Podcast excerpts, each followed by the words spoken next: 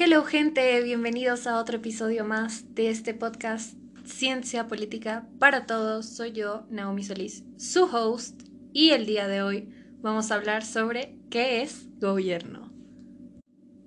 Para empezar, tenemos que tener en mente que el gobierno puede ser visto como un conjunto de actores, como un conjunto de funciones y o como un conjunto de instituciones.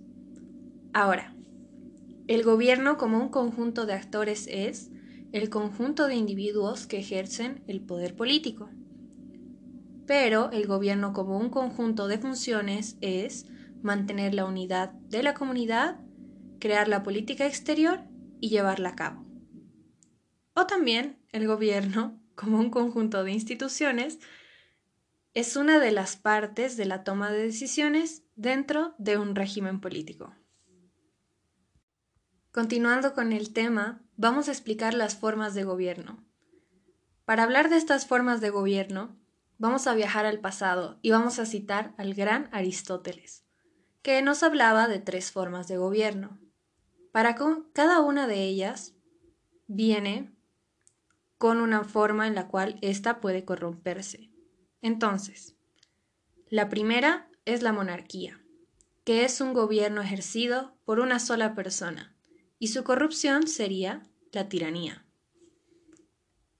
La aristocracia es un gobierno en el cual el poder recae en unos cuantos individuos nada más, y su corrupción es la oligarquía.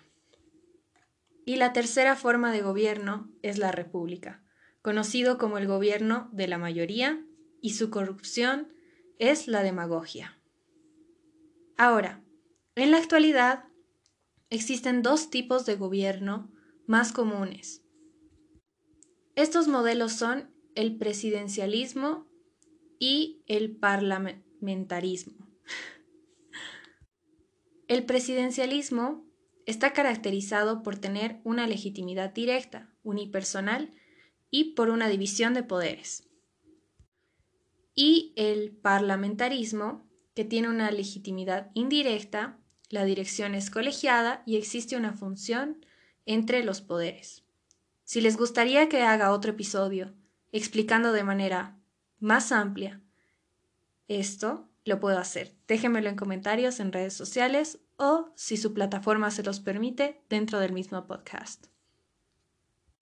Para terminar, vamos a mencionar los tipos de gobierno, los cuales son los gobiernos monárquicos, los gobiernos monárquicos constitucionales y los gobiernos democráticos. Estos tienen sus características y sus subdivisiones, pero eso lo podemos dejar para otro episodio.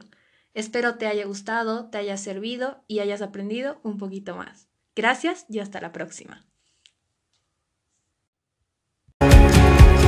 Sometimes I just don't know what to do.